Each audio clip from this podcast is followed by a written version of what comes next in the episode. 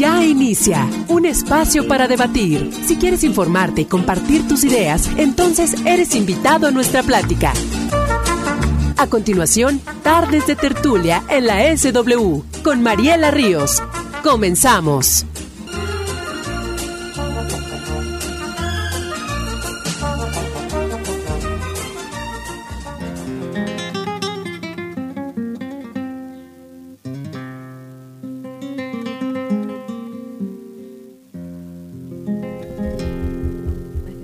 Vale más buen amor que mil costales de oro. Vale más un buen amor, por eso eres mi tesoro. Valgo mucho.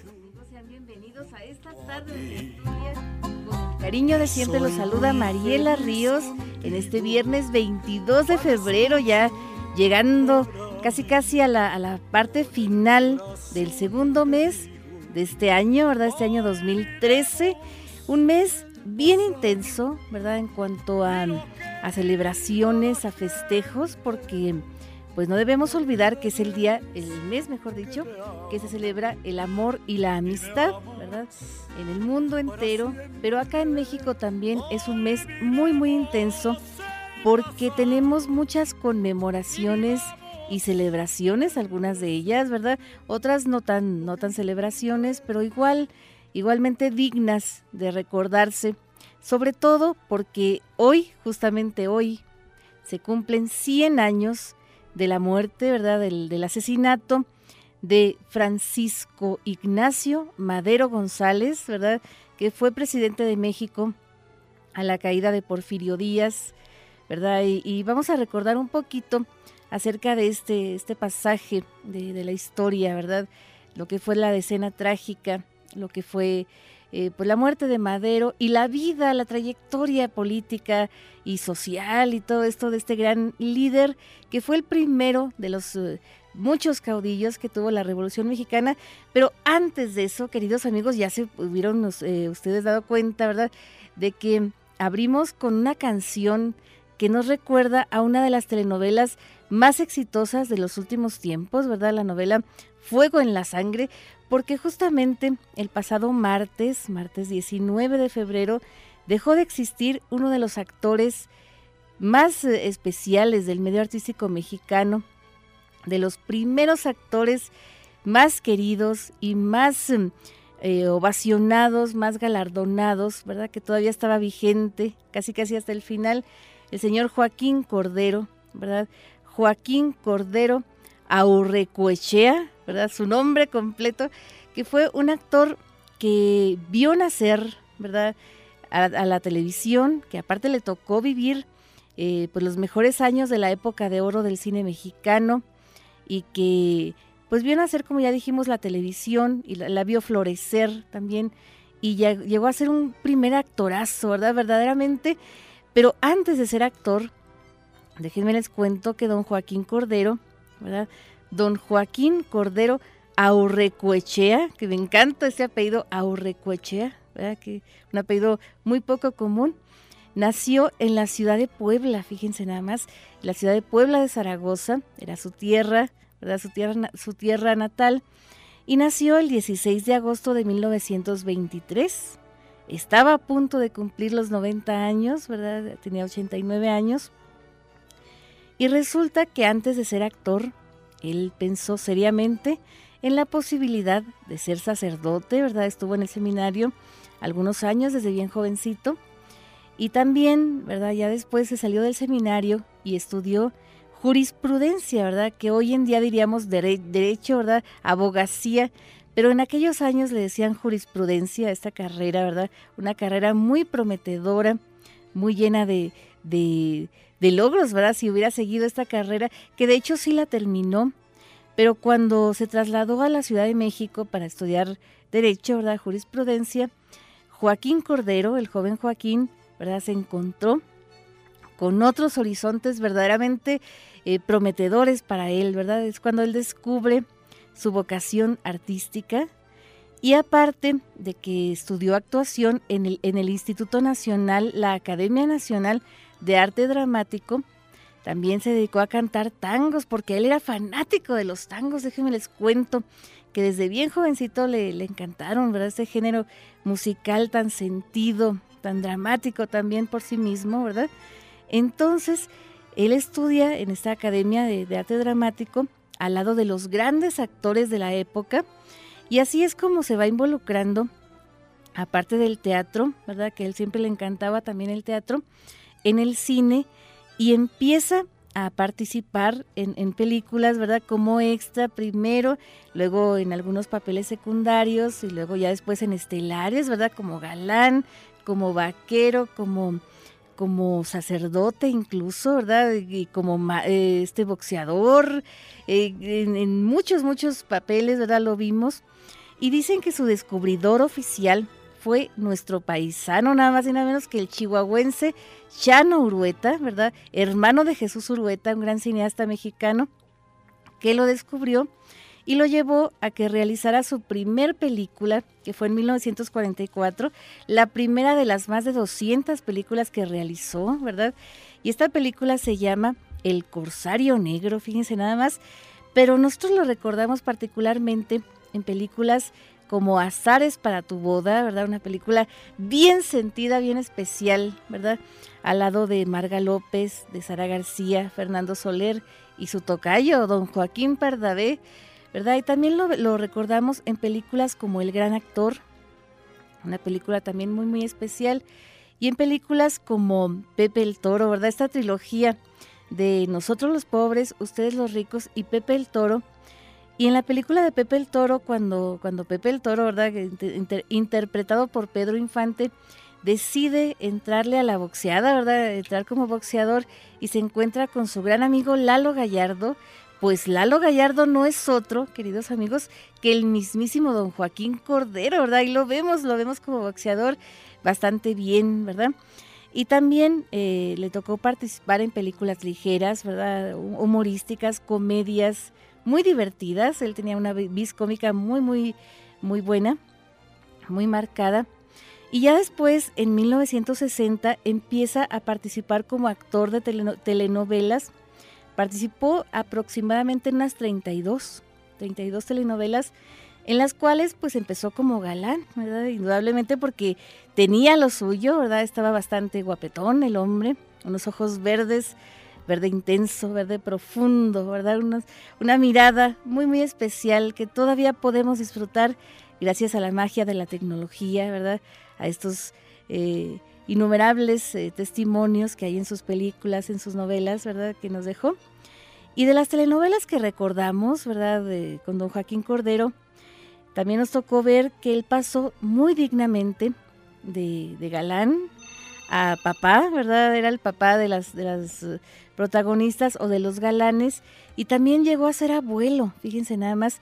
Por ejemplo, lo, recordamos en telenovelas como Carita de Ángel, como eh, esta última que hizo que fue Fuego en la Sangre, ¿verdad? Que era don Agustín, el abuelito de Adela Noriega eh, y de la Celizondo, pues, ¿verdad? Eh, en la cual también le, le, hicieron justicia, ¿verdad? Porque el productor Salvador Mejía le asignó una, una pareja, ¿verdad? a don Agustín. Y fue cuando, cuando él se despide honrosamente de las telenovelas, ¿verdad? Aunque él no pensaba despedirse, fue más bien la vida la que, la que lo, despidió, ¿verdad? Que eh, pues su última pareja en la televisión fue nada más ni nada menos que doña Silvia Pinal, ¿verdad? Una, una pareja inolvidable, memorable verdaderamente. Y también después de Fuego en la Sangre, don Joaquín Cordero tuvo oportunidad de actuar en, en, en otra película, ¿verdad? Que fue su última película, de hecho, que se llama Los Inadaptados, ¿verdad? Una película ya más, eh, más fuerte zona, ¿verdad? Les tocó ver algunos cortos, en la cual don Joaquín hace un papel así como de un asaltante, ¿verdad? Muy, muy especial. Y, y las últimas telenovelas de don Joaquín Cordero hacía papeles bastante, con bastante peso, ¿verdad? En la historia. Por ejemplo, en las telenovelas eh, Amor en Silencio, ¿verdad? Lo vimos así como un papel un poco ambivalente, ¿verdad? De maloso, ¿verdad? Un poco intransigente, un poco estricto. también lo recordamos de sacerdote en La Madrastra, ¿verdad? Y lo recordamos como el inolvidable don Severiano en la telenovela Abrázame muy fuerte, ¿verdad? Muy, muy especiales telenovelas. Y no sé si da tiempo, Diego, antes de irnos a corte, ¿verdad? Para recordar a este gran actor que nos dio un gran ejemplo de vida, muy, muy especial porque duró nada más y nada menos que 64 años de casado con su señora doña Alma, Alma Guzmán, con la cual tuvo sus tres hijos, ¿verdad? David, Gabriel y Antonio. Y también, ¿verdad? Eh, los cuales eh, sostenían indudablemente, ¿verdad? Cuando dejó de existir eh, su mamá, ¿verdad? Doña Alma, que fue hace algunos meses, hace poco tiempo en realidad, pues don Joaquín fue cuando se empezó a ir para abajo, ¿verdad? Porque ya como que se puso muy triste, dicen que realmente más que de salud, de problemas de salud y ese tipo de cosas, o por la edad, su papá se murió de amor, ¿verdad? Una muerte muy tranquila, ¿verdad? Hemos de decir, dicen que en la mañana, el 19, ¿verdad? El martes, en la mañana, pues lo sacaron a que tomara el sol en, en el jardín y ahí estaba, ¿verdad? tomando el sol. Y cuando se empezó a quedar dormido, se lo llevaron a, su cuarto, lo pusieron en su cama, ¿verdad? Para que estuviera más cómodo. Y así se quedó, ¿verdad? Dormidito. Y pues una muerte muy, muy, muy especial, ¿verdad? Para uno de los actores más queridos de la ANDA, que la ANDA es nada más y nada menos que la Asociación Nacional de Actores en México. Así que pues vaya desde aquí nuestro, nuestro recuerdo y nuestro agradecimiento por tantas y tantas cosas tan buenas, ¿verdad? tantas y tantas películas y telenovelas, personajes inolvidables que nos ha dejado, ¿verdad? A don Joaquín Cordero. Y para recordarlo, ¿verdad? Para, para recordar una de las, telenovelas que más nos gustaron, ¿verdad? Eh, con don Joaquín Cordero actuando, ¿verdad? En esta telenovela que se llamó, o se llama, mejor dicho, Amor en Silencio, ¿verdad? Que fue, él interpretó el papel de don Miguel Ocampo, un gran periodista, ¿verdad? Muy estricto, como ya dijimos, un poco malo, ¿verdad? Eh, al lado de Erika Buenfil, ¿verdad? Que la hizo ver su suerte también a la pobre, este, y con Omar Fierro también, muy, muy especial, ¿verdad? Esta, esta novela fue de las primeras novelas de Carla Estrada y salió en 1988, y el tema principal de esta novela fue escrito nada más y nada menos que por Marco Antonio Solís, el Buki, y en la novela lo cantaba Dulce. Pero nosotros lo traemos, el tema que después grabó el Buki, ¿verdad? Con su propia voz que realmente nos gustó mucho más. Así que vamos a recordar, ¿qué les parece, queridos amigos? Esta canción, eh, como un homenaje también a don Joaquín Cordero, con esto que se llama Amor en Silencio.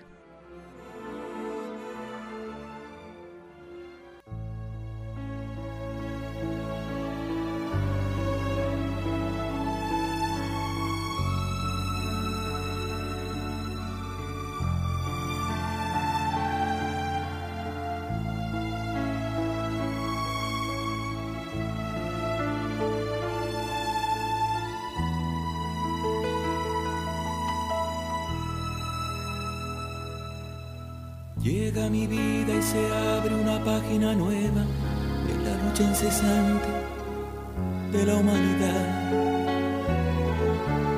Busco ya entre la oscuridad esa luz que me dé libertad. Mi llanto se deja escuchar. Hoy es mi primer despertar.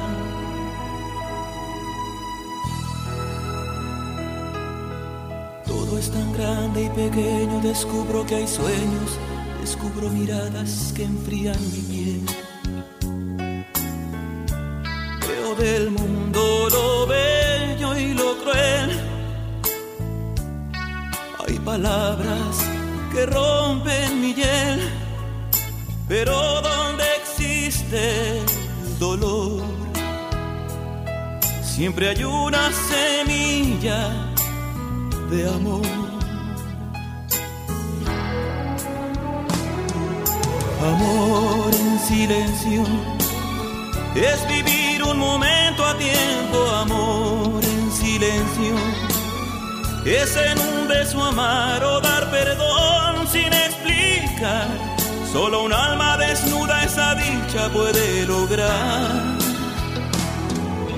Amor en silencio es andar a favor del viento, amor en silencio. Es de Dios la manera de enseñarnos la verdad, es ganar en la vida el amor con voluntad.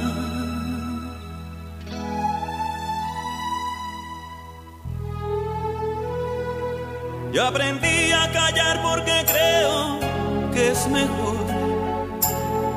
Pero hablan mis ojos en nombre del amor.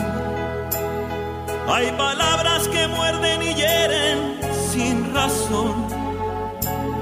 Pues lo más grande y puro lo dice el corazón.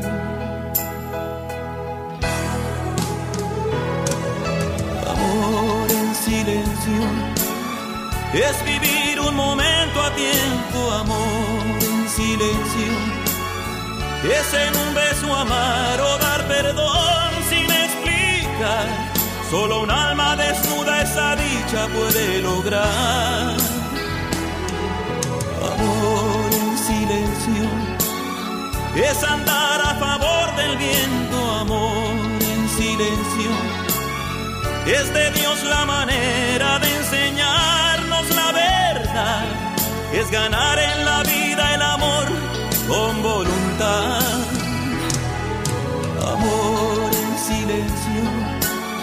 Es vivir un momento a tiempo, amor en silencio, es en un beso amar o dar perdón sin explicar, solo un alma desnuda esa dicha puede... Después del corte, regresamos con esta tarde de tertulia.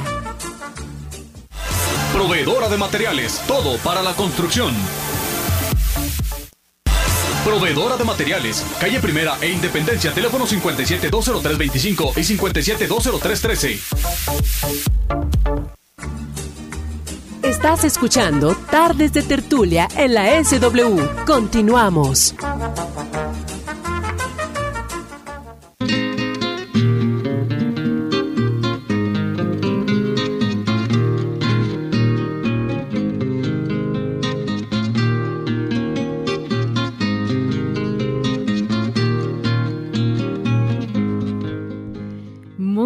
Queridos amigos, ya estamos de vuelta y estamos recordando, ¿verdad?, que un día como hoy, pero hace 100 años, dejó de existir nada más y nada menos que Francisco Ignacio Madero González, ¿verdad?, el primer caudillo de la Revolución Mexicana. En este capítulo, ¿verdad?, cerrando uno de los capítulos más tristes, más dramáticos y más especiales de la historia mexicana, ¿verdad?, la llamada decena trágica, en la cual él él que era, era presidente de México y su vicepresidente, José María Pino Suárez, fueron pues brutalmente asesinados, ¿verdad? En una conspiración eh, fraguada de una forma pues muy cobarde, muy artera, ¿verdad? De la cual vamos a platicar más adelante, pero ahora, ¿qué les parece si hablamos un poquito más de, de Panchito, ¿verdad? Francisco y Madero, ¿verdad? Que era Francisco Ignacio Madero González, antes decían que era Francisco Indalecio, ¿verdad? Hubo esta, esta confusión, porque resulta que como muchos de nosotros sabemos, ¿verdad? Y los niños que, que no sepan, para eso estamos aquí, para platicarles, que el primer caudillo de la revolución, ¿verdad? Francisco y Madero, eh, pues no era obrero ni campesino, ni mucho menos, sino más bien el heredero, ¿verdad? El primogénito de una de las familias más acaudaladas no solamente de Coahuila, sino de, ni del norte, sino de todo el país, ¿verdad? La familia Madero, que esta familia era bien, bien acaudalada, riquísima, ¿verdad? En cuanto a dinero, a posesiones, a empresas, ¿verdad? Y esa dinastía de los Madero, o esta saga de los Madero, mejor dicho, comenzó con su abuelo, ¿verdad? Don Evaristo Madero, que había hecho, pues, verdaderamente fortuna, ¿verdad? En, Parras, ¿verdad? Porque recordemos que, que Madero, Francisco, ¿verdad? Francisco Ignacio Madero González, nació en la hacienda del Rosario, allá en Parras de la Fuente, en Coahuila, ¿verdad? Y resulta que, como ya dijimos, su abuelo, ¿verdad? Que dicen que era muy parecido a él en cuanto a carácter, ¿verdad? En cuanto a, a esta forma de ver la vida y estas cosas, pues empezó, ¿verdad? Con una visión empresarial muy, muy especial, ¿verdad? Que, empezó pues a hacer florecer esta tierra de Parras, ¿verdad? Que esta tierra hoy en día está declarada pueblo mágico, era una región muy, muy especial que llegó a ser la primera productora de vinos en toda América, ¿verdad? En algún tiempo. Y de hecho la familia Madero empezó haciendo este, vinos, ¿verdad? Una empresa eh, vinicultora, ¿verdad? Muy, muy especial. Y después, ¿verdad? Se fue extendiendo haciendo empresas de, hilados, ¿verdad? Textiles en Sonora, en Veracruz y en mismísimo Yucatán, ¿verdad? También. Y también eh, don Evaristo Madero fue el fundador del primer banco que hubo en Monterrey, Nuevo León, para que nos demos una idea un poquito de, la, de lo que era la familia Madero. Y también llegó a tener minas, minas de cobre, ¿verdad? Eh, eh, la explotación de estas minas. Así que pues era una familia bien acaudalada. Y Francisco Madero, ¿verdad? Nuestro Francisco y Madero, al cual vamos a recordar y a homenajear el día de hoy, ¿verdad? Que está cumpliendo 100 años de muerto. Era nada más y nada menos que el primogénito de Francisco Indalecio Madero Hernández, ¿verdad? Por esta, por eso la confusión, antes decían de que era Indalecio, pero después apareció la fe de bautismo y, ya se supo que era Francisco Ignacio, ¿verdad? Este Francisco y Madero. Entonces resulta, queridos amigos, que su mamá, ¿verdad? Era doña Mercedes, Mercedes González Treviño, ¿verdad? Y este Francisco fue el primogénito, ¿verdad? De esta familia que fueron puros hombres, ¿verdad?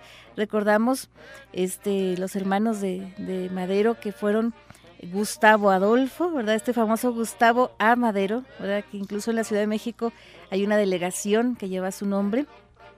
También Raúl Madero y Álvaro Madero, ¿verdad? Son tres hermanos que, tenía él.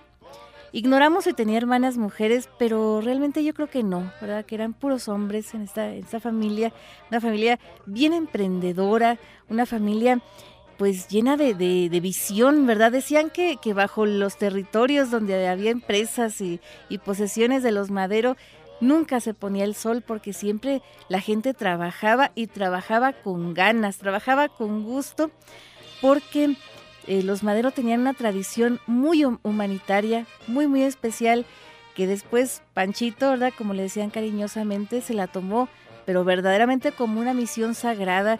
Pero recordemos que, Francisco y Madero nació en eh, el 30 de octubre de 1873, ¿verdad? Ya dijimos en la hacienda del Rosario, en Parras de la Fuente, Coahuila. Entonces, desde bien chiquito, desde bien chavito, lo mandaron a estudiar fuera, ¿verdad? Él estuvo estudiando en París, Francia, y estuvo estudiando en, Estados Unidos, primero en Maryland, ¿verdad? En Estados Unidos, y luego en Berkeley, ahí en San Francisco, California, y tuvo estudios eh, de agricultura, también estudios de comercio, ¿verdad? De, eh, de, de administración de empresas y este tipo de cosas. Y sobre todo en París, encontró una, una cosa muy diferente, ¿verdad? Eh, un poco alejada del asunto empresarial, ¿verdad? Del asunto incluso cultural eh, en cuanto a lo que le mandaron a estudiar, sino que ahí descubre él el espiritismo, ¿verdad? Que, que de hecho Madero llegó a ser miembro de la Asociación Nacional de Espiritistas acá en México, porque recordemos que el espiritismo es una disciplina como tal, ¿verdad?, que surgió a, a mediados del siglo XIX en Estados Unidos, pero que después se extendió por todo el mundo, ¿verdad? En Europa tuvo mucha popularidad y es justamente en París, en Francia, donde Madero descubre, ¿verdad?, esta disciplina. Pero a diferencia del resto de los adeptos, de los devotos de esta, de esta disciplina, ¿verdad?, eh, del espiritismo, pues Madero no quería utilizarla para mover objetos telepáticamente o para hablar con los muertos, ni mucho menos, ¿no? Él para lo que, lo que él quería realmente era hacer una, utilización ética, ¿verdad? Un, acoplamiento ético entre las cosas del, de estos del, del espiritismo y los mandamientos cristianos, ¿verdad? Era una cosa que decía él, ¿verdad? Que muy, muy, muy interesante, ¿verdad? Esta, esta nueva ética de, llevar la vida. Y también descubre, eh, ya cuando va a Estados Unidos, porque primero estuvo en Europa y luego en Estados Unidos, y ya cuando va a Estados Unidos descubre otra cosa, ¿verdad? Muy, muy interesante, que es una cosa así como el budismo Vajrayana, ¿verdad? Una, una disciplina hindú, ¿verdad? Que más bien tirándole a religión, pero él la toma como disciplina de vida y descubre este libro, un libro muy muy especial que fue incluso inspiración del mismísimo Mahatma Gandhi, que fue el Bhagavad Gita, ¿verdad? Que es un diálogo entre un príncipe hindú y el mismísimo dios Krishna, ¿verdad? Una cosa así bien, bien interesante, queridos amigos. Entonces Madero realmente descubre este, este asunto, ¿no? De, del espiritismo, de, del budismo, y regresa a México casi casi a punto de cumplir los 20 años para hacerse cargo de una de las haciendas de la familia allá en San Pedro de las Colonias, ¿verdad? Es muy cerca de Parras. Entonces también él se casa en ese tiempo con, su novia, ¿verdad? Que era Sarita, Sarita Pérez, ¿verdad? Que fue su esposa y su compañera de una y mil batallas, ¿verdad? Siempre juntos, casi casi hasta la muerte, ¿verdad? Y prácticamente podríamos decir que hasta la muerte, ¿verdad? Porque, porque pues, su separación realmente solamente fue física, ¿verdad? Ellos estuvieron muy, muy, muy unidos espiritualmente. No tuvieron hijos hasta donde sabemos, pero fue un matrimonio muy sólido y ella bien acoplada con él también en todas sus batallas, ¿verdad? Políticas y no políticas también. Entonces, ahí eh, en San Pedro de las Colonias, en esta hacienda, que llega Madero a hacerse cargo, empieza Madero a hacer pues muchas innovaciones, ¿verdad? muy especiales eh, en cuanto a, la cuestión empresarial, ¿verdad? Pone una fábrica de hilados, ¿verdad? Empieza a cultivar el algodón, el algodón americano, lleva este cultivo él allá a Coahuila y ve que sí prende, ¿verdad? Que sí prende y prende bien, ¿verdad? Las condiciones climatológicas, latitudes y cosas así, ¿verdad? Pues se, se prestan para que el algodón se dé bien por aquellas regiones, ¿verdad? También. Y, también pone una fábrica de hielo, ¿verdad? Muy, muy especial. Una fábrica de jabón, también es muy importante decir. Y un observatorio meteorológico, por aquello del clima, ¿verdad? Está hablando del clima. Y también hace unas innovaciones muy, muy especiales, ¿verdad? En cuanto a el bienestar de sus trabajadores. Pero, ¿qué les parece, queridos amigos, si de esto y de muchas, muchas otras cosas más les platicamos después del corte? No se alejen mucho porque ahorita regresamos.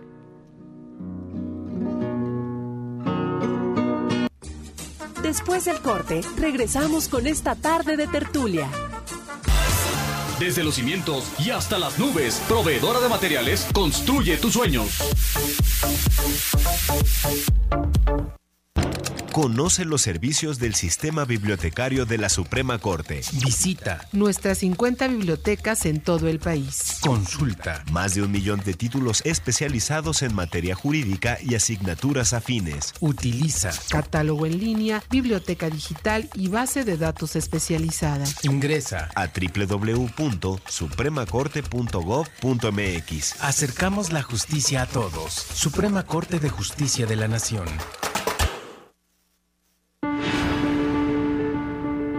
Es tiempo de México.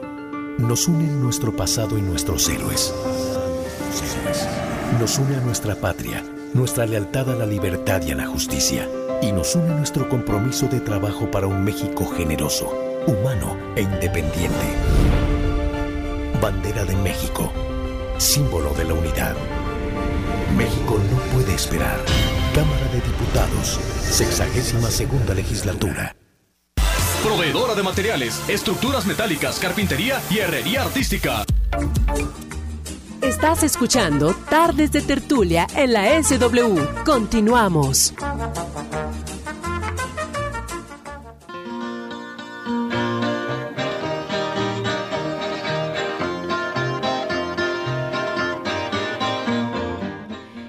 Muy bien, queridos amigos, aquí seguimos recordando lo que fue la vida y la obra, ¿verdad?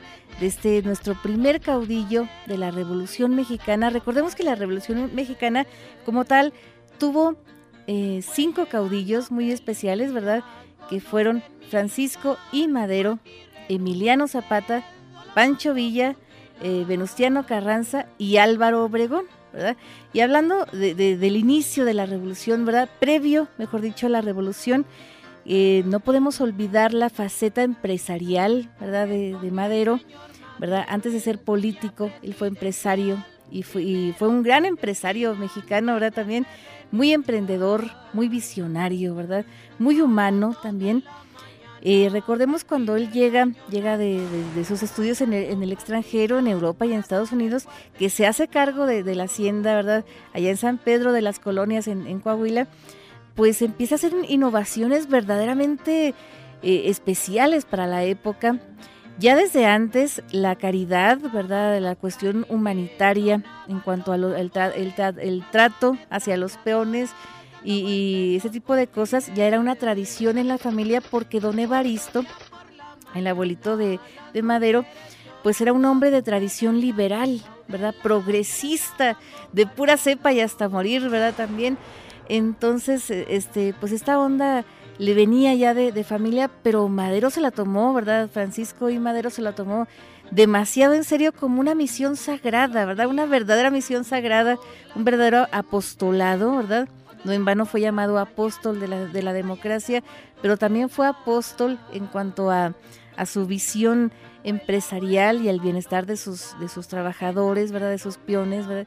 y bien, bien especial que él empezó a hacer, em, pues, eh, eh, a higienizar sus viviendas, ¿verdad? Las viviendas de los peones, de, de, los trabajadores, y también puso una especie como de hotel de pobres, ¿verdad? En la cual él daba albergue, daba techo y comida a la gente que, que estuviera sola, ¿verdad? Que no tuviera una casita donde vivir o que estuviera de paso, ¿verdad? Porque había muchos trabajadores que iban de otros lados a trabajar ahí, a San Pedro de las Colonias, en la hacienda de Madero. Entonces, y también les daba, les daba chequeos médicos, fíjense, a sus, a sus trabajadores periódicamente, una cosa muy, muy especial. Y en 1896, ¿verdad? El mismísimo Madero se convierte en un médico, en un médico homeópata, ¿verdad? De esos doctores que dan chochitos, chochitos remojados en alcohol, ¿verdad?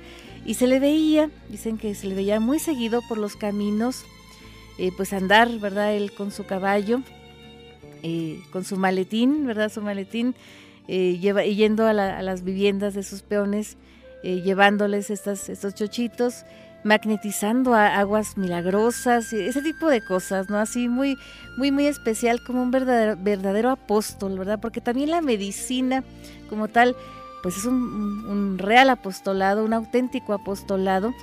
Entonces, pues eh, eh, ya fue cuando la propia familia lo empezó a criticar, ¿verdad? Decían es que este hombre, este Panchito, que así le decían de cariño, se toma muy en serio este asunto, ¿verdad?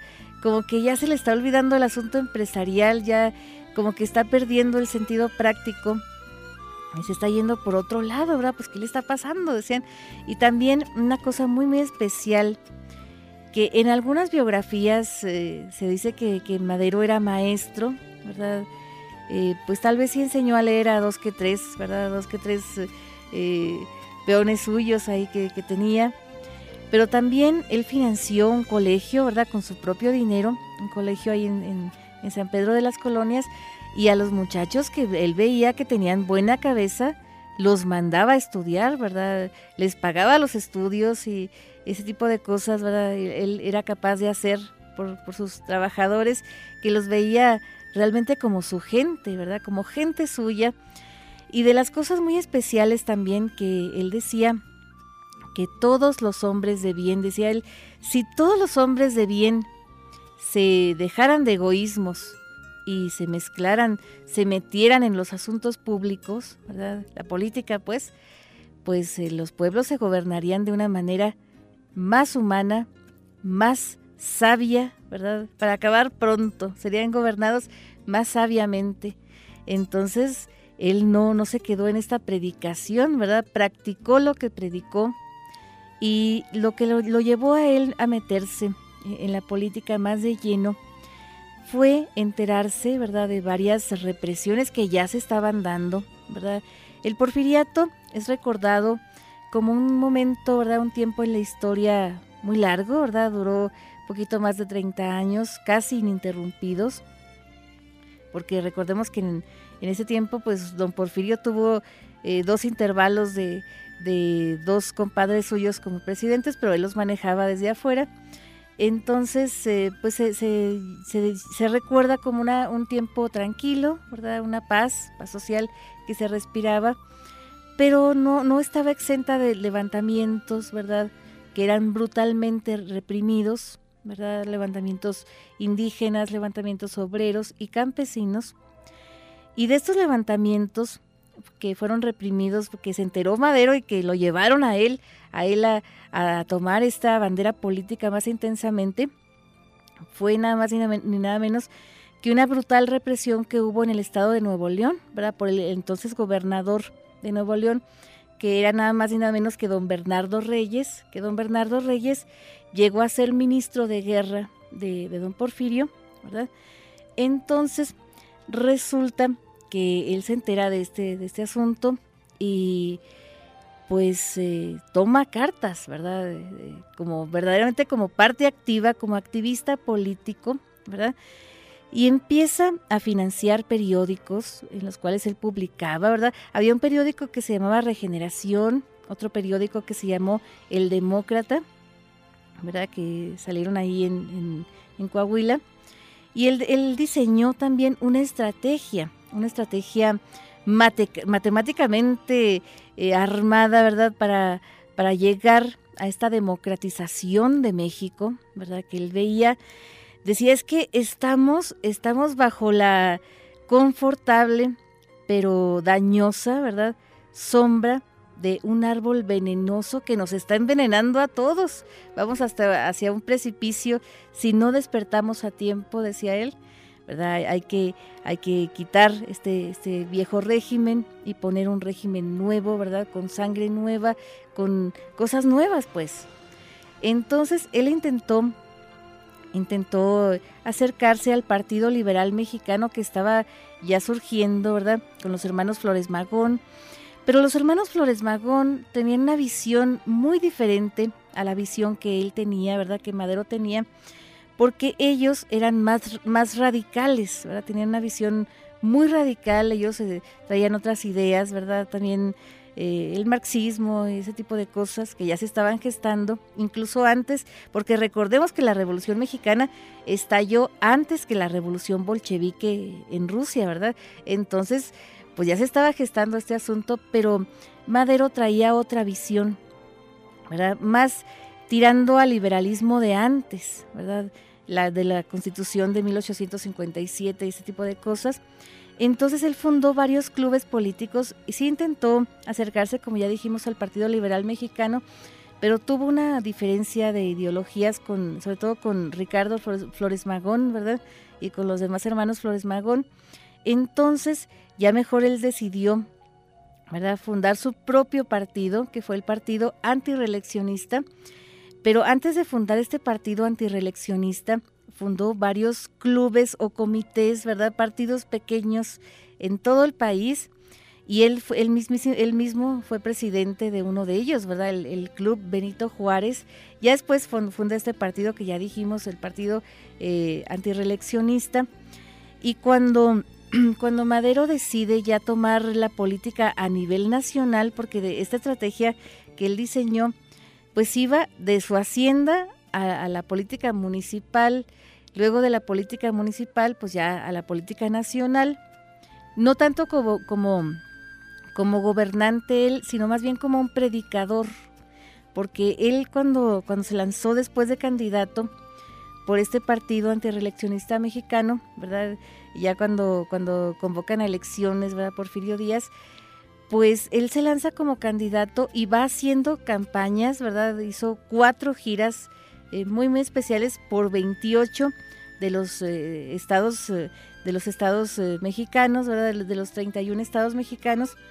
Entonces, resulta que él anduvo pues hasta en los pueblos más pequeños, ¿verdad? Como, como un verdadero evangelista, predicando la democracia. Decía, es que yo voy predicando la democracia y tuvo varias peripecias varias anécdotas, por ejemplo, una vez que fue a Sonora, ¿verdad? Que intentaron matarlo, sabían perfectamente que él iba a estar ahí, entonces eh, se, respiraba un, un, ambiente así como de, de, un crimen que se estaba fraguando y fue advertido, ¿verdad, Madero?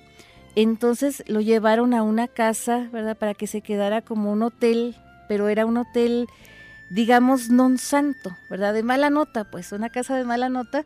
Entonces lo llevan y le dicen, mire, usted llega a su cuarto, apaga la luz, se quita el saco y lo deja en la silla, pero se sale por la ventana y nosotros lo vamos a llevar a otra parte para que la gente no venga aquí a matarlo.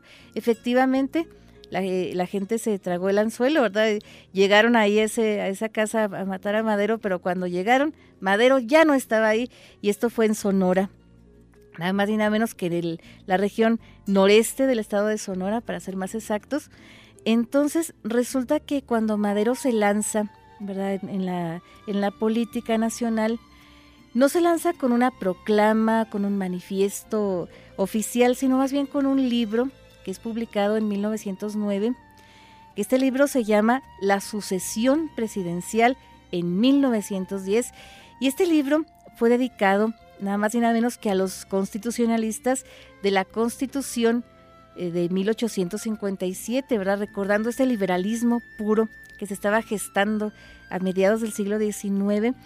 Y en este libro de la Asociación Presidencial de 1910 habla del el peligro del peligro de ser gobernados eh, militarmente, ¿verdad? De los, de los pueblos, que, pueblos que fueron gobernados militarmente y que fueron gobernados por un solo hombre, ¿verdad? Como un, emperador, como Napoleón, ¿verdad? Desde Napoleón Bonaparte hasta Napoleón III también los zares, ¿verdad? Los zares rusos.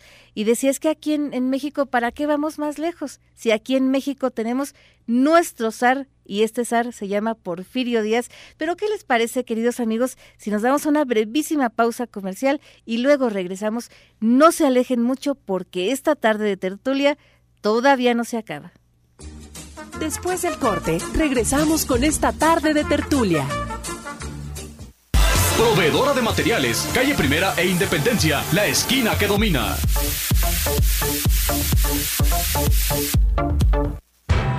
¿Qué nos mueve?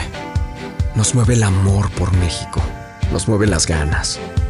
Nos mueve un nuevo impulso, la fuerza de un nuevo espíritu nos mueve que pensamos de otra manera, que somos distintos y que no nos vamos a detener hasta llevar a México a donde se merece, a un mejor futuro. Nos mueve el que tenemos las ideas y sabemos cómo hacerlo. Nos mueve un gran compromiso. Mover a todo un país, mover a México. Gobierno de la República.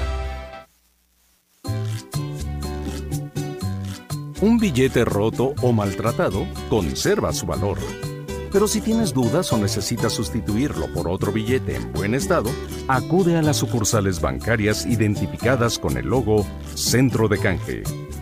Pide más información al 01800 Banjico. Fíjate bien, es tu dinero. Banco de México.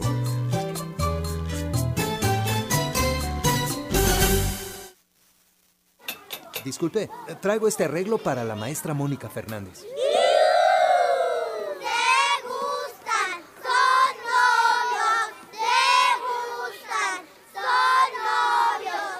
Hay más de 400 especies de orquídeas de origen mexicano. ¿A poco tiene novio, maestra?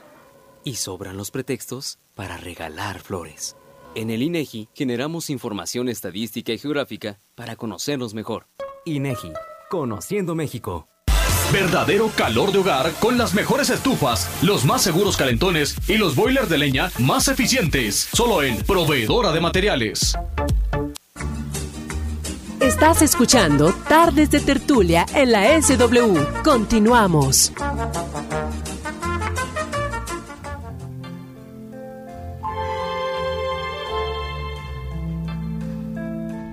Muy bien, queridos amigos, ya estamos de vuelta recordando lo que fue la vida y la obra Francisco y Madero, que está ahí, significa Ignacio, ¿verdad? Nada de Indalecio como, como se nos había dicho antes, ¿no? Es Francisco Ignacio Madero González, que justamente el día de hoy está cumpliendo 100 años de muerto porque él murió brutalmente asesinado, ¿verdad? En este, esta conspiración, ¿verdad?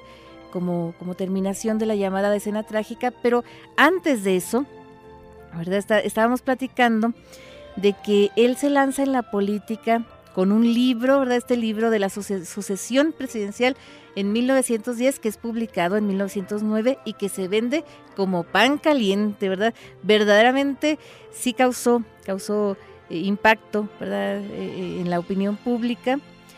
Y aprovechando, ¿verdad? Este, estas elecciones que fueron convocadas por Porfirio Díaz, este, pues él se lanza como candidato con su nuevo partido que había fundado, ¿verdad? Madero que fue el partido antireeleccionista con este lema, ¿verdad? Que se convirtió en un verdadero lema histórico, que es sufragio efectivo, no reelección. Entonces, se lanza y él ve la, ya después, eh, ¿verdad? Que se lanza de candidato, que, hace sus, sus giras, ¿verdad? Que fueron cuatro giras por todo el país, que incluso anduvo, ya dijimos, por los pueblos más pequeños de estos eh, estados, ¿verdad?, mexicanos. Entonces él se entrevista ya después con, con Porfirio Díaz y cuando se entrevista con Díaz dice que, que no, le, no le impactó, ¿verdad? No, no se le hizo así como que de, de, temer, lo vio más bien muy viejito, muy decrépito. Dijo, pues don Porfirio no es gallo, pero para derrocarlo a lo mejor sí hay que usar algo más que, una simple elección, no va a ser tan fácil. Él estaba consciente de que a lo mejor le iban a, hacer fraude aunque la gente votara por él, ¿verdad? Porque no iban a soltar el poder tan, tan fácilmente. Ni don Porfirio, ni los porfiristas, que muchas veces los porfiristas eran más porfiristas que don Porfirio mismo, ¿verdad? Así como que defendían a ultranza este régimen, ¿verdad? Y resulta que él decía, ok, sí, a, lo mejor sí habrá que hacer algo más, pero hay que preparar el terreno, ir predicando la democracia, ¿verdad? Porque él se sentía como un verdadero predicador, ¿verdad? Un verdadero apóstol de, la democracia. En ese sentido, entonces también, eh, pues volviendo a sus, a sus cuestiones espiritistas, ¿verdad? Él decía que cuando se estaba gestando un acontecimiento grande, fuerte en el mundo a nivel nacional, internacional, pues eh, los espíritus, ¿verdad? revivían o reencarnaban en, las personas que estaban en, esos lugares, en esos acontecimientos, y para que se, cedieran, ¿verdad? Para que sucedieran cada determinado tiempo, que se daban todas las, circunstancias, las condiciones. Entonces, dicen que, este madero pues se, se, sentía verdaderamente como elegido, como, como iluminado para tener esta misión ¿verdad? De despertar a México de esta siesta que estaba llevando a cabo, ¿verdad? Eh, en este árbol venenoso, bajo este árbol venenoso, como él decía. Entonces resulta que ya cuando, cuando se lanza, ¿verdad?, de, candidato, cuando son las elecciones, antes de las elecciones, él es detenido, es, es arrestado en Monterrey y fue llevado no a la cárcel de, de, de Cumberry en la Ciudad de México, a una cárcel así fuerte, ¿verdad? Sino más bien fue llevado a San, Luis Potosí. Y en San Luis Potosí, eh, Madero, ¿verdad? Mientras está en la cárcel, escribe un manifiesto a la nación, ¿verdad? Emplazando a, un movimiento armado, a una revolución armada, pues, ¿verdad? Ya preveyendo lo que iba a suceder. Y le ayudó a, a redactarlo, ¿verdad? A hacerlo un poeta, un abogado que después fue poeta, que tal vez conozcamos de algo que se llamaba nada más ni nada menos que Ramón López Velarde. Ni más ni menos, ¿verdad? Don Ramón López Velarde, que era un muchachón, ¿verdad? En ese tiempo, un joven abogado. Entonces resulta que después, cuando él descubre que, efectivamente, ¿verdad? Le hicieron chanchullo, que aparentemente no le favorecieron los resultados, ¿verdad? Que los votos pues ganaron, ganó Díaz en, esta elección, pues él se fuga de la cárcel, ¿verdad? Ahí en, San Luis Potosí, y se va a San Antonio, Texas, y desde, San Antonio, Texas, él empieza a escribir a Nueva York, ¿verdad? A, checar cómo estaban sus acciones en la bolsa, porque, porque él tenía acciones en Wall Street, ¿verdad? En la Quinta Avenida, ese tipo de cosas. Entonces, una acción, decía, es igual a 100 rifles, ¿verdad? Para hacer algo armado así bien, bien grande. Entonces él, eh, pues decía, voy a regresar el, el, 20 de noviembre, ¿verdad? Y el domingo 20 de noviembre de, de 1910, ¿verdad? Que era la fecha que estaba contenida en este manifiesto a la nación, en este plan de San, de San Luis, ¿verdad? Que fue conocido. Pues él llegó en la mañana, ¿verdad? A la, a la frontera de Río Grande, allá acá en, en, el norte. Y en la tarde, ¿verdad? A, la, a eso de las 6 de la tarde, tiempo de, del centro de México, ¿verdad? Que antes no cambiábamos los horarios como ahora. Entonces ahí lo iba, lo iba a estar esperando su tío Catarino, ¿verdad? Don Catarino Benavides con eh, 400 hombres, ¿verdad? Ya les iban a, a hacer pues una, una, cosa así para ir a tomar las ciudades más próximas, los pueblos más próximos. Entonces resulta que llegan eh, en la mañana y ahí es, esperan ¿no? a que llegue el tío Catarino, pero cuando llega el tío Catarino, llega con, con 10 hombres, ¿verdad? Y, y, llega con la noticia de que, de que ya se enteraron de que se fugó y que lo están buscando y que no sé qué.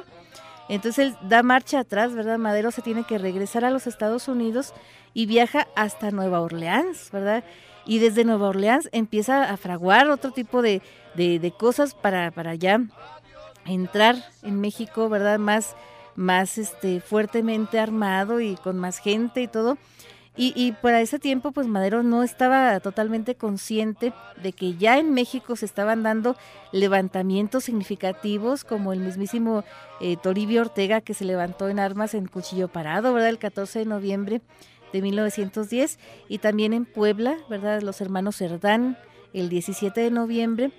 Entonces, pues ya se estaban gestando estas, estas, eh, estas condiciones y finalmente en febrero de 1911 pues ya Madero puede volver a México, entrar y tomar parte en, en, batallas, ¿verdad? Como la batalla de Casas Grandes, donde fue herido, fue herido este, en un rozón, ¿verdad? Que, que, le dieron, y también en la toma de Ciudad Juárez, que tras la toma de Ciudad Juárez, el 21 de mayo de 1911, ya se firman los tratados de Ciudad Juárez y, Porfirio Díaz pues acepta renunciar, ¿verdad? renuncia y deja como, como interino, como presidente interino, a Francisco Calderón de la Barra.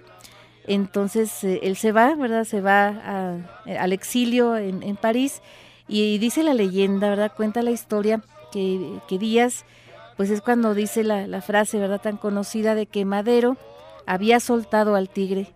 Vamos a ver si lo sabe domar, ¿verdad? Y resulta que este tigre efectivamente se había soltado, ¿verdad? Pero fue algo bien, bien eh, curioso porque Madero no, no tomó el poder inmediatamente, ¿verdad? Él llegó a la Ciudad de México, entró el 7 de junio, ¿verdad? De 1911 y el día que Madero llegó a México hubo un terremoto, ¿verdad? No recordamos exactamente, no sabemos exactamente de cuántos grados, pero no fueron pocos, ¿verdad? Sí se sintió fuerte este, este temblor de tierra, ¿verdad? Algo así como, como un vaticinio, como un pronóstico de lo que podía ser, ¿verdad? Este, esta llegada de Madero a la, a la presidencia, que finalmente el, el, presidente interino, ¿verdad? Calderón de la Barra, convocó a elecciones en octubre y pues Madero se lo volvió a lanzar de candidato y ahora sí, ¿verdad? Le reconocieron su triunfo y llegó al poder el 6 de noviembre del año de 1911 y este, este gobierno duró 15 meses, ¿verdad? y fue un verdadero milagro de supervivencia porque eh, pues tuvo unas condiciones tan, tan adversas, ¿verdad? Que, que más que, que dedicarse a resolver todas las, las, expectativas que la gente tenía ya en él, porque cuando él andaba predicando la democracia por todos lados, ¿verdad? por todo el país, pues la gente realmente creía que con Madero iba a cambiar todo, ¿verdad? Que hasta los impuestos iban a desaparecer, que hasta las autoridades iban a desaparecer, ¿verdad? Que todo iba a ser pura vida y dulzura, pero no, ¿verdad? Madero primero tenía que consolidarse él como presidente y también dedicarse a su supervivencia como persona, porque no fueron, no fueron pocos los atentados que hubo, ¿verdad?, en contra de su persona desde un principio entonces que culminaron con la famosa escena trágica, ¿verdad? Pero antes de la escena trágica, déjenme les platico que Madero fue el primer presidente mexicano que se subió en un avión, ¿verdad? Es algo bien digno de recordarse, ¿verdad? Que, que lo invitaron a pasearse en un avión por un ratito y él se subió en el avión, ¿verdad? Una cosa así muy, muy especial. Y resulta que eh, él cometió pues muchos errores políticamente hablando, ¿verdad? Y de los errores más grandes que, cometió ya cuando fue presidente, fue poner en su gabinete a personas que no habían participado en la revolución maderista, ¿verdad? Este, incluso que tenían ciertas simpatías con, con, el régimen anterior, ¿verdad? Y estas gentes pues lo traicionaron verdaderamente, ¿verdad? Este, ya después, eh, pues eh, varias personas como, como Félix Díaz, como Bernardo Reyes, el mismísimo Bernardo, ¿verdad? El, el que lo había lanzado a él, este, a, lanzarse, valga la redundancia, en la política, también pues le hicieron eh, ver su suerte porque sí los metieron a la cárcel, ¿verdad? Ya cuando, cuando cayó finalmente el régimen de don Porfirio, pero les perdonaron la vida, ¿verdad? Fue un error también garrafal que le costó la vida a Madero, no solamente como presidente, sino como persona también, porque eh, Madero, ¿verdad? Digo, este Em, eh, Bernardo Reyes y, Félix Díaz, que era sobrino de don Porfirio, pues eh, se levantaron, ya después se fugaron de, la cárcel, este, y, pues le tomaron, le, dieron el famoso cuartelazo, que este cuartelazo, ¿verdad? Fue el 9 de febrero de 1913, ya había sido advertido este Madero, ¿verdad? Que podía suceder desde el año anterior, desde, desde 1912, pero había dado, había, no, no había hecho caso, pues, de eso, hasta que finalmente sucedió.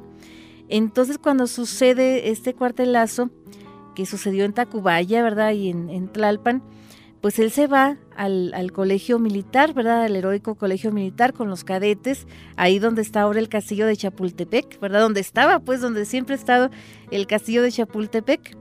Entonces se va y habla con, los cadetes y los cadetes lo escoltan hasta el Palacio Nacional en esta famosa marcha de la lealtad que se lleva a cabo todavía, ¿verdad? Como algo simbólico todos los años eh, en, el, en, el, heroico colegio militar, ¿verdad? Se, se, lleva a cabo esta ceremonia conmemorativa de la marcha de la lealtad, pero no es suficiente, ¿verdad? Los, los que dan el cuartelazo este, se refugian en la ciudadela, que la ciudadela es, era en aquel tiempo una fábrica de artillería, ¿verdad? Que estaba desocupada, que estaba sola, abandonada. Y, ahora, hoy en día, este edificio de la Ciudadela lo podemos disfrutar nosotros como ciudadanos, valga la redundancia, lo podemos disfrutar porque es nada más y nada menos que la Biblioteca Nacional que está a cargo, ¿verdad?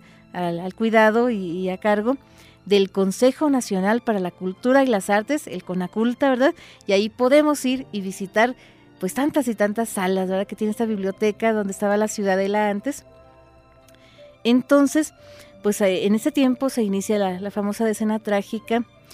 Eh, este eh, Madero pues sí busca ayuda con, con, Felipe Ángeles, ¿verdad? Y va y todo, pero esto no, le sirve de nada porque en su, en su marcha, ¿verdad? En su marcha hacia, hacia el Palacio Nacional, hace una escala, ¿verdad? En, Bellas Artes, donde es ahora el, Palacio de Bellas Artes, y como su, su jefe de, de, las Fuerzas Armadas había sido herido, ¿verdad?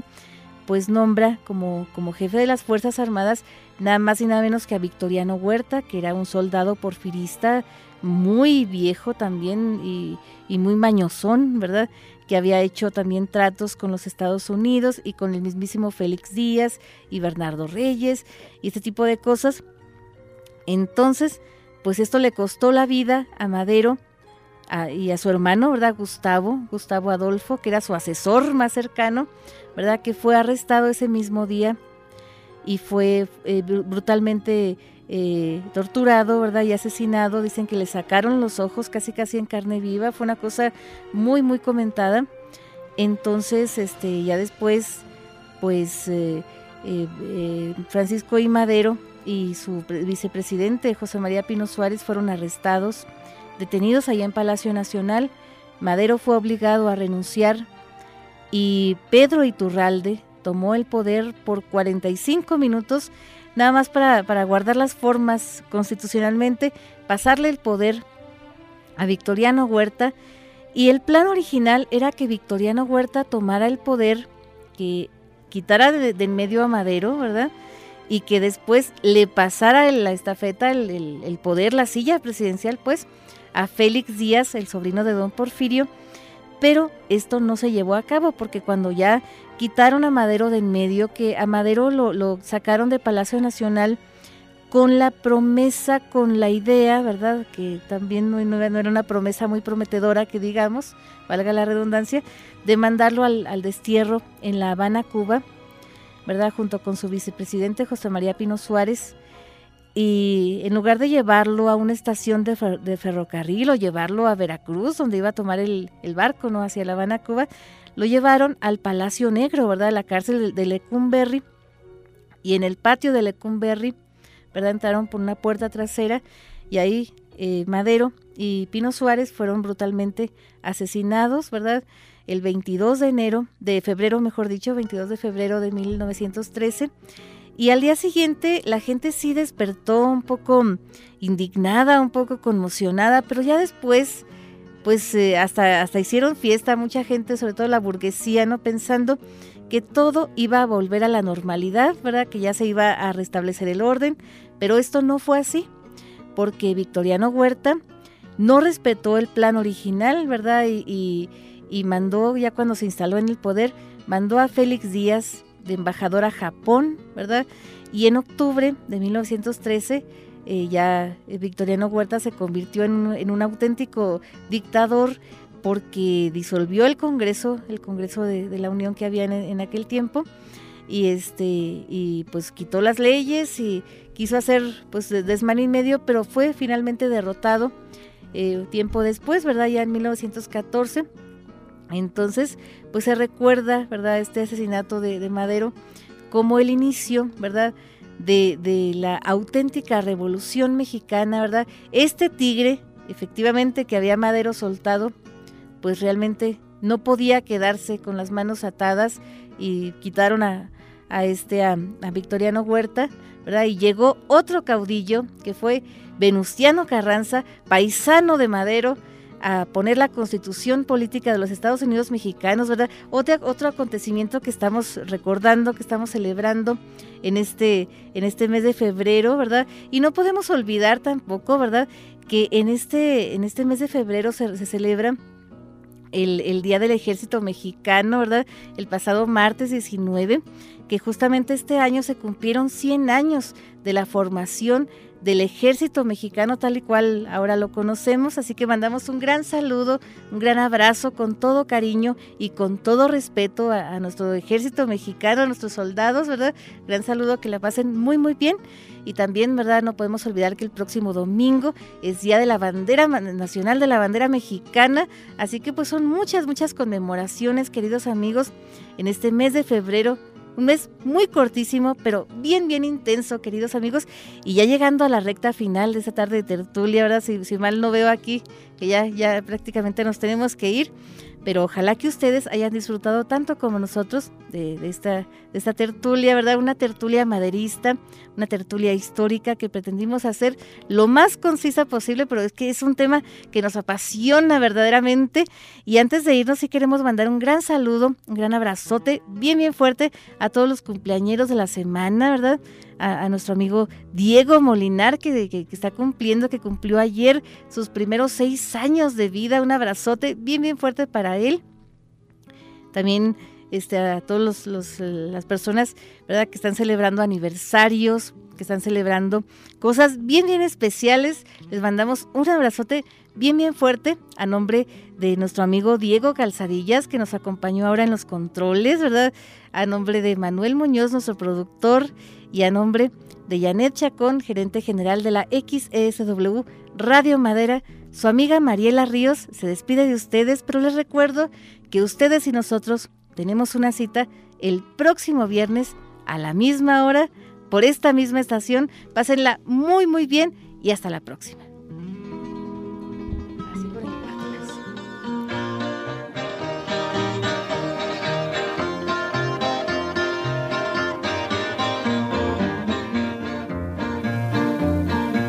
Año de 1900, de 1913, que mataron a Madero y nada que aparece.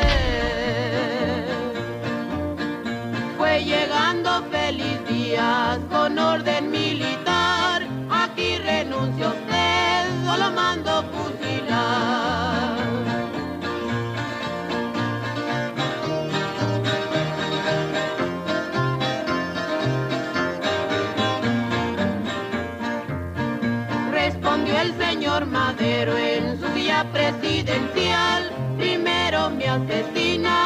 hacerme renunciar. A las dos de la mañana fue el primer cañonazo. y Estaban las tropas listas para dar el cuartelazo.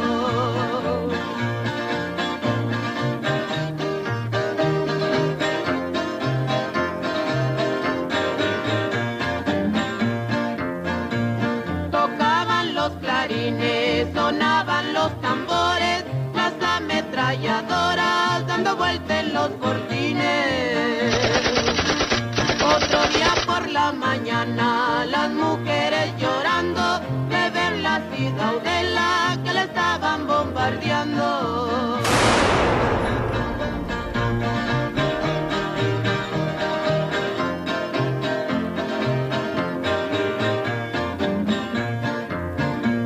Los días muy tranquilos, las noches muy serenas, otro día por la mañana, las calles de muertos llenas.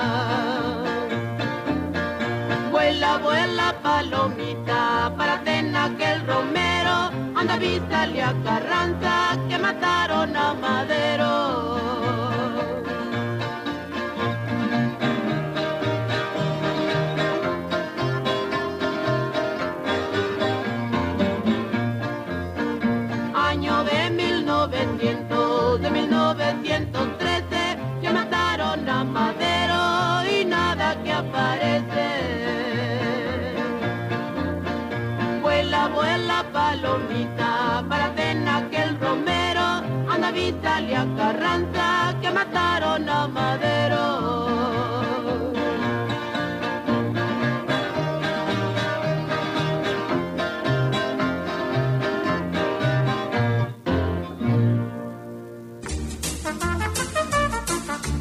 Fue Tardes de Tertulia con Mariela Ríos. Agradecemos el favor de su atención y lo esperamos el próximo viernes en la SW